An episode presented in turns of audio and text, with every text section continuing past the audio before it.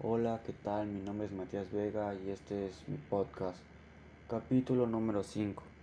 La primera historia auténticamente científica de la filosofía fue creada por el marxismo-leninismo que, utilizando la médula racional de la concepción filosófico-histórica de Hegel, creó la ciencia filosófico-histórica, basada en el materialismo histórico como cualquier otra forma de la conciencia social, también la filosofía y el curso de su desarrollo son determinados por el desarrollo de la existencia social, en última instancia por el curso del desarrollo económico de la sociedad.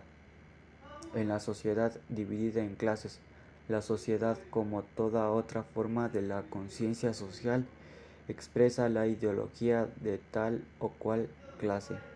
Eso es todo por hoy, espero que les haya gustado. Gracias.